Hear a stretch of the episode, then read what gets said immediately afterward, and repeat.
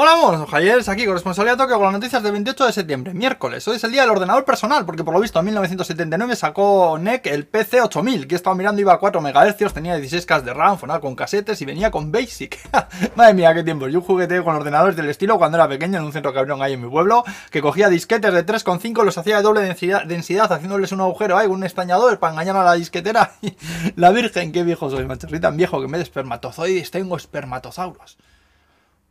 Bueno, vamos a las opicas. Se celebró funeral postín suave ayer al final sin incidentes. Eh, bueno, siguen arrestando a gerifaltas de empresas también acusadas de sobornar a miembros del Comité Olímpico a cambio de contratos y favores. Es decir, que aquí no solo arrestan a los corruptos, sino a los corruptores. Algo que parece tan lógico, ¿verdad?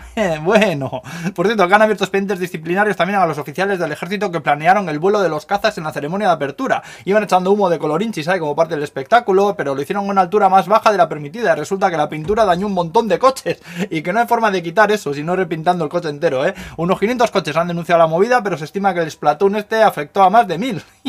Luego también resulta que Rusia anuncia que acusa al cónsul japonés de espionaje y le expulsa del país. Y Japón ahora está exigiendo disculpas a Rusia, que si yo, si fuese Japón, no decía ni un poco así, ¿eh? que todavía nos escampan una hostia a nosotros, ya verás. Luego, Genki Kawamura se ha convertido en el primer director japonés en ganar la concha mejor director en el Festival de Cine de Donosti por la película A Hundred Flowers. Esta noticia me ha sorprendido, ¿eh? no porque sea un japonés, que, sino porque en los periódicos se habla del prestigioso Festival de Cine de San Sebastián. Vamos, que aquí es famoso, yo no lo sabía.